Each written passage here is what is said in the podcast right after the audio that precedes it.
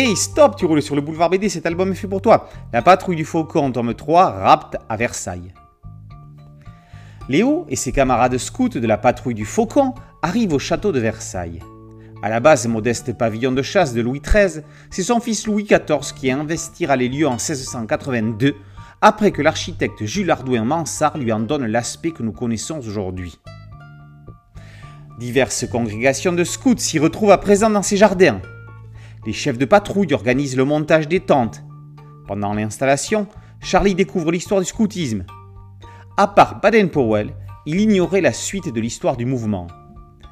Il euh, découvre ce qui s'est passé depuis la création des Scouts de France en 1921 par le père Jacques Sevin, et notamment comment le scoutisme a traversé la Seconde Guerre mondiale. Le rassemblement de Versailles a pour but de faire vivre la fraternité scout malgré les différences des diverses branches. Tout ne va pas se passer comme prévu. Jean-Gabriel, jeune scout de France, fils de l'ambassadeur d'un pays africain, fait partie du regroupement. Son père a pas mal d'ennemis dans son pays. Là-bas, Jean-Gabriel n'avait pas trop de droit de sortir de chez lui. Depuis que le papa a été nommé en France, l'ambiance était nettement plus détendue. C'est pour cela qu'il a inscrit son fils au scout, comme lui-même l'avait été pendant plusieurs années dans sa jeunesse. Mais quand on parle de détente, c'était avant que Jean-Gabriel ne soit enlevé pendant le feu d'artifice. Les ennemis de son père ont passé les frontières. Les ravisseurs réussiront-ils leur coup?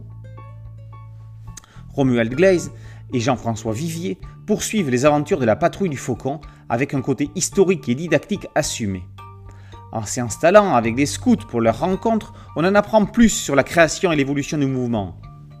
Comme pour l'épisode précédent, on regrette un peu que le côté aventureux succède à cette première partie plutôt que d'y être imbriqué. On voudrait que les prochaines aventures de nos scouts entrent plus rapidement dans le vif du sujet. Ça devrait pouvoir se faire à un moment donné par la force des choses une fois que tout aura été dit sur l'histoire des scouts. La série pourrait paraître old school. Pas du tout. Dans une ligne claire réaliste, les auteurs expliquent simplement qu'il y a une vie pour les loisirs en dehors des écrans et de toute technologie superflue. De nos jours, ça fait du bien. La patrouille du Faucon tome 3 Rapte à Versailles par Vivier et est paru aux éditions Plein Vent.